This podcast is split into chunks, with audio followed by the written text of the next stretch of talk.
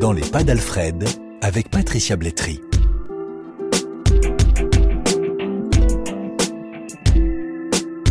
Alfred, je l'ai rencontré dans les Pouilles, une région située dans l'extrême sud de l'Italie, juste en face des côtes de l'Albanie. Une région qui connaît bien les phénomènes migratoires. Depuis le début des années 2010, de nombreux clandestins arrivent ici. Ils viennent de Turquie, de Grèce. Certains ont débarqué directement en Sicile après plusieurs jours de traversée en provenance de la Libye et ont été relocalisés là. C'est le cas d'Alfred.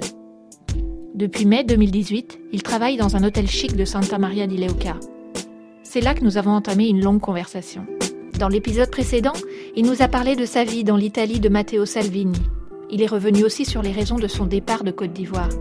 Il n'avait alors qu'une quinzaine d'années. Moi, j'ai décidé d'être euh, pas bon, pas parfait, mais juste. Toute ma vie, c'est comme ça, j'essaie de marcher. Le 30 avril, je suis sorti. Alfred, je l'ai assez vite remarqué, aime donner les dates exactes des événements qui comptent pour lui. Il les répète souvent lors de nos échanges. Le 30 avril 2011 est l'une d'entre elles. Ce jour-là, il quitte la Côte d'Ivoire. C'est un jour de grand désarroi, d'effroi. Il quitte tout ce qui lui reste, sa sœur, sa terre, là où son père et sa mère reposent. C'est aussi un jour qui sonne comme une promesse. Sur la route qui va d'Abidjan à Port-Boué, une Sénégalaise va lui permettre d'échapper à un contrôle d'identité. Un contrôle qui aurait pu très mal se terminer pour lui. Quand je sortais, été une grâce parce que c'est une dame qui m'a sauvé la vie. Je ne sais même pas qui est cette dame. Parce qu'on te mettait en rang et puis on te demandait le nom, la carte d'identité. Donc on voit ton nom et en fonction de ça, on te mettait d'à côté. C'est des trucs que vous savez. Donc euh, c'est pas des trucs que je suis en train de vouloir vous apprendre. Ça existait et ça existe en Côte d'Ivoire. Moi je venais, je savais pas quoi dire. Ma carte d'identité était dans ma chaussure. Ma carte d'identité scolaire, je dis. C'est la dame qui est venue, elle est sortie comme ça par derrière, elle dit Mais tu étais où depuis? Je suis en train de te chercher. Je t'ai demandé de m'attendre avec le bagage. On dit Mais madame, c'est que non, c'est mon neveu depuis, je l'attendais. C'est comme ça, on dit es sûr Oui, oui c'est mon neveu. On dit Ok, passez, passez. Parce que aux étrangers, on ne touchait pas en Côte d'Ivoire, non. Aux étrangers, non. Donc c'est comme ça, je prends les trucs de la dame et puis on passe. Ils ont cru que tu étais sénégalais. Ouais. Parce que j'étais réellement le neveu de la dame. Même si Dieu n'existe pas, mais ce jour-là, Dieu existait pour moi. Parce que j'ai été sauvé. Mais t'étais où quand tu l'as vue, cette dame? J'étais en train de sortir d'Abidjan, c'est-à-dire vers Port-Bouy, pour aller sur Abassam. J'étais en train de sortir, il y avait des corridors à chaque fois qu'on traversait. C'est incroyable, et jusqu'à quand je parlais, j'ai la même chair de poule. Et c'est comme ça que je suis passé. Parce que je ne savais pas ce que j'allais dire. Parce que chez nous, avec seulement ton nom, on sait d'où tu viens. On sait de quelle région tu es. Et entre guillemets, de quel beau politique tu es. On te juge en fonction de ton nom. T'avais quel âge là quand tu croises cette dame C'était en j'avais 14 15 ans, je devais faire 15 ans. Oui, même avec le nom, avec le physique que tu avais et voilà, je te disais que tout était possible donc euh, voilà. Cette dame, elle t'a sauvé je la sais vie. Même pas, et après quoi, je l'ai même plus revue jusqu'à aujourd'hui. Je sais même pas qui est cette dame. Très souvent, j'essaie de me souvenir de son visage, mais bon. Je bénis Dieu, je dis seulement merci Seigneur de m'avoir sauvé la vie. Donc euh, voilà. Incroyable. Incroyable. Cette dame, tu penses souvent? Très souvent, je sais, mais je je sais même pas. Je sais pas comment la revoir, comment la retrouver. Je sais pas. Parce que j'ai été sauvé.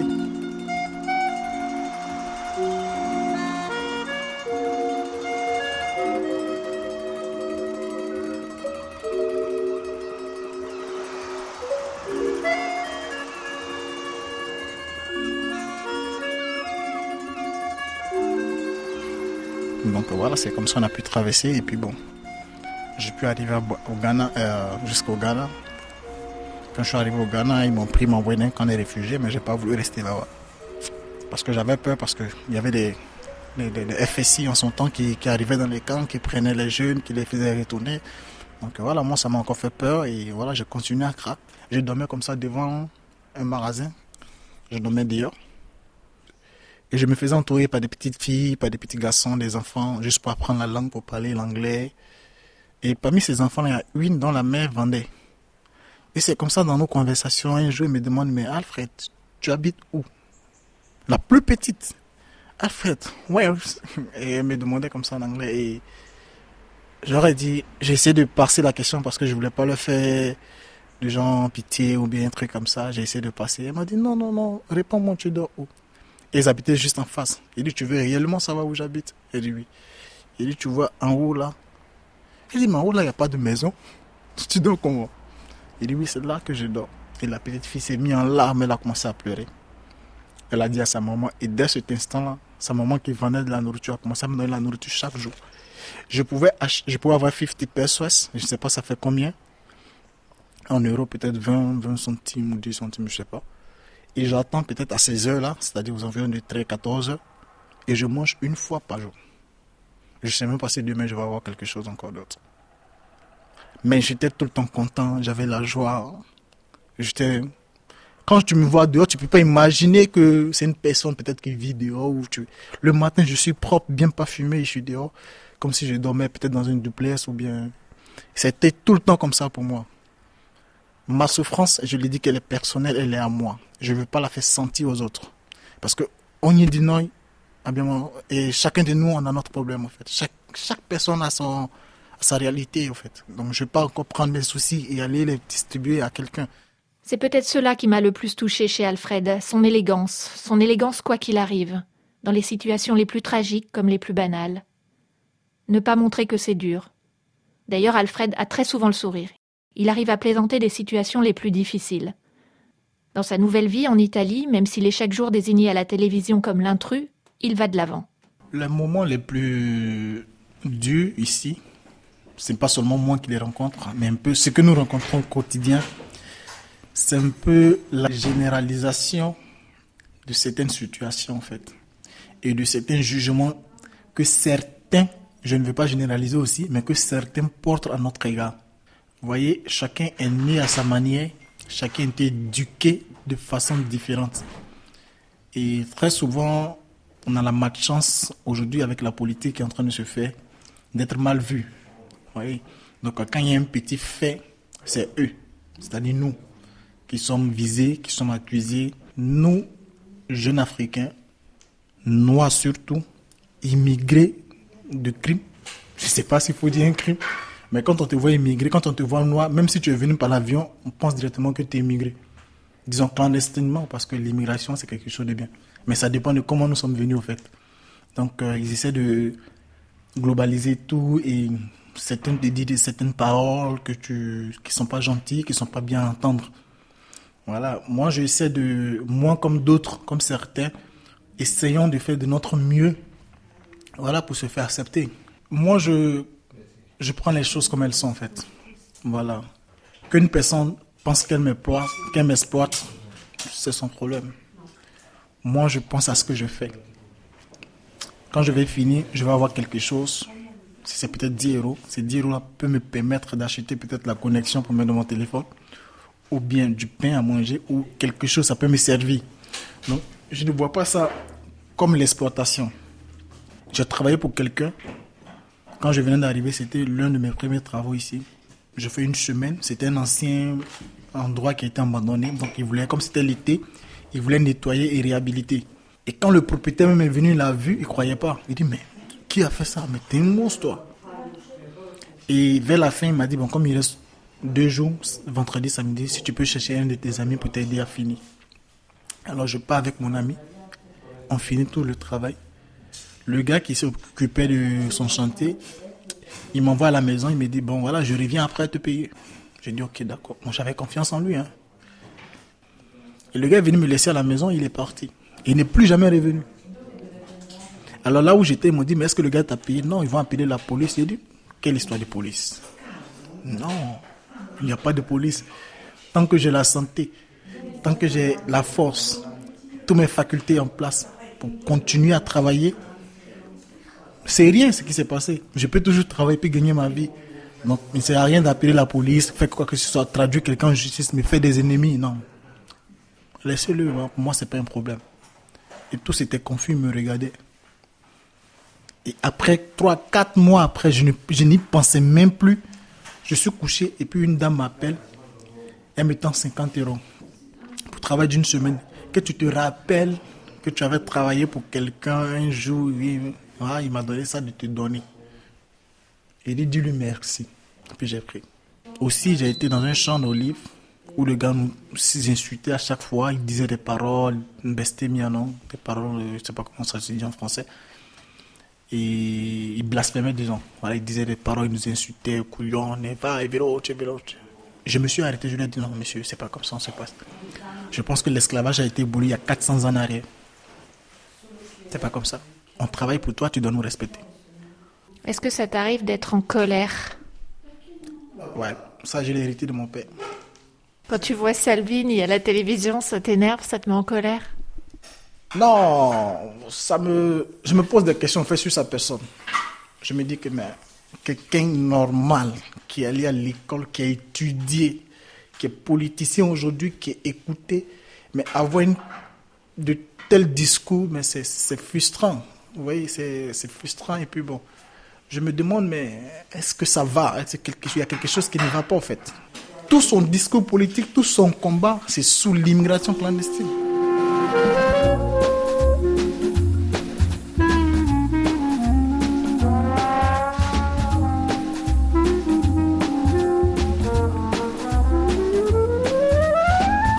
Après le Ghana, Alfred traverse le Mali, le Niger, l'Algérie, le Maroc, puis à nouveau l'Algérie, près de la frontière libyenne.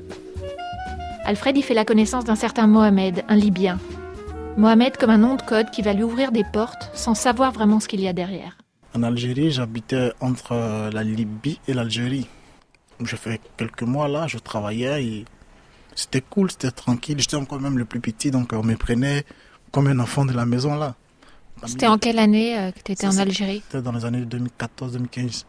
Bien avant de venir, quoi. Voilà, en 2015. J'ai fait un peu de 9 mois, je crois, là. Et c'était tranquille. On travaillait, on faisait tout ce qu'on pouvait faire. Et un bon jour, j'ai dit comme ça au monsieur, ben, je suis fatigué. Si tu peux m'aider à partir.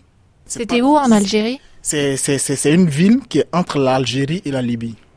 Dans le désert, en fait et si tu pouvais m'aider à partir. J'ai pas fait de précision. J'avais jamais imaginé que je venais ici. Jamais de ma vie j'avais imaginé que je devais venir peut-être un jour en Europe ou voilà comme ça. J'ai été un peu, j'ai fait quelques temps au Maroc. Je voyais des personnes, des amis qui prenaient l'eau. J'ai dit mais ça c'est fou. Moi je peux pas risquer ma vie pour parce que quoi? Parce que j'ai quoi en Europe? Nous, nous sommes les Africains, nous sommes mieux, nous sommes bien que les Européens. Moi je ne pas chercher quoi en Europe. Je peux pas risquer ma vie comme ça et puis non, je peux pas. Et c'est des trucs gonflables et non, je peux pas. Donc j'avais même pas l'idée ou l'intention, même ça m'était jamais me venu en esprit de essayer passer sur l'eau pour venir. Et donc ce monsieur m'a dit t'es sûr? Il dit ouais je suis sûr. Que l'argent dit non j'ai pas besoin. Aide-moi si c'est pour me retourner en Algérie, me confier à une famille où je vais continuer à travailler, c'est mieux. Mais en tout cas, je, lui ai dit je vais partir. Il m'a dit ok, d'accord. Pourquoi tu voulais partir? Parce que l'endroit te plaisait pas, les gens étaient pas corrects? les gens, les gens, là-bas c'était un réseau. Oui, c'était un réseau. C'est là-bas que tout se, tout se formait. C'est là-bas que beaucoup de choses se passaient. Il y avait trop de trucs. Et des jours, on voyait des morts. On voyait beaucoup de choses. En fait. Et le travail qu'on faisait, c'était encore plus pesant mais on te traitait mal, là? Non, pas comme on me traitait mal, mais je devais travailler. On me traitait pas mal, mais je devais travailler. Ça dépend de la main de qui tu es. Vous voyez, moi j'étais avec un gars qui s'appelait Mohamed, un Libyen, un chef. Donc euh, quand tu es dans sa main, tu es, comme sous une protection. Personne ne te touche, personne ne te dit quoi que ce soit. Parce que lui, quand Mais qu'est-ce que qu'est-ce que tu es en train de me dire? En fait, tu tu T'appartenais à ce mec-là? Appartenir, c'est, c'est comme si. Appartenir, c'est un peu trop dit. Mais j'étais. Je travaillais pour lui. Il avait des chantiers où euh, on partait travailler juste pour avoir quelque chose. Voilà, c'est, comme ça. que je ne l'appartenais. Lui, il avait son gang, il avait son groupe papa, qui n'avait rien à voir avec nous, en fait. Nous, les matins, on part juste pour travailler, pour avoir quelque chose à manger. Voilà, c'est tout. Sinon, très souvent, il sortait avec ses troupes ils revenaient le soir, ils sautaient. Ce qu'ils faisaient, ce qu'ils allaient faire, on s'est jamais posé de questions là-dessus parce que ça ne nous intéresse pas. Voilà, mais c'est quelqu'un, quand il est content, il prend la calache, il commence à tirer en l'air. Juste pour se divertir, juste pour. Voilà, parce qu'il est content. Très souvent, il appelait quelques jeunes, prends, Plusieurs fois, il m'a appelé, j'ai toujours refusé. J'ai commencé, je pleurais même pour lui montrer que je ne peux même pas toucher parce que ce que j'ai vécu, et c'était encore plus difficile. Donc, euh, quand j'entends même les bruits, ça me, ça me fait peur. T'avais peur avec ce mec-là?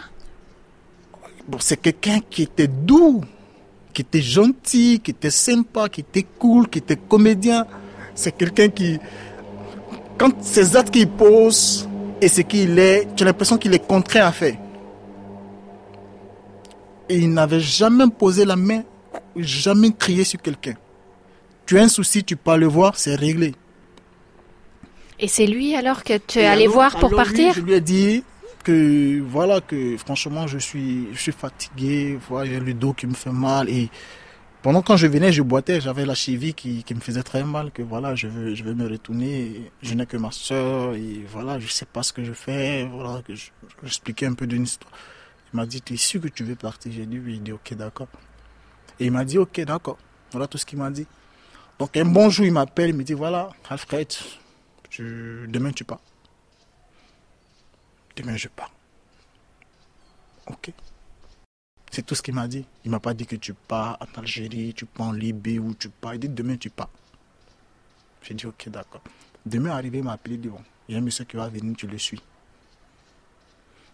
Je me suis habillé normalement. Il m'a dit mais tu pars où habillé comme ça? J'ai dit mais je suis content, je, je rentre chez moi, je me retourne. Il dit non. Ils sont allés prendre les habits dans les poubelles, les habits déchirés, des trucs, façon comme ça. Et ils ont mis tout sur moi. Il dit comme ça, c'est bon.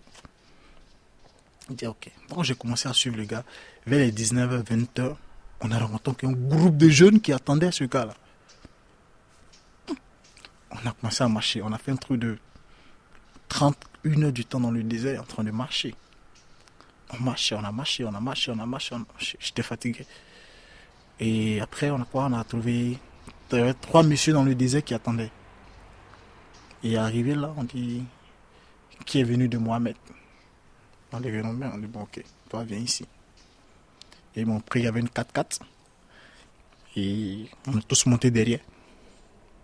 Une 4x4 qui peut prendre peut-être maximum, euh, je sais pas, 8 personnes. Derrière, mais on était plus de 20 personnes attachées derrière. Attachées? Bon, pas attachées, entre nous, on s'attrapait, on, on, s'attrapait entre nous parce que tu tombes, tu es tombé. Voilà, tu tombes, tu es tombé. Donc, euh, voilà, on a fait un truc de plus d'une trentaine de minutes. Des gars roulaient dans le lycée. j'avais jamais, je voyais seulement ça à la télévision. Alfred quitte donc l'Algérie. Il rêve d'un ailleurs où il sera libre de ses mouvements. Il reprend donc la route, toujours sous la protection du fameux Mohamed.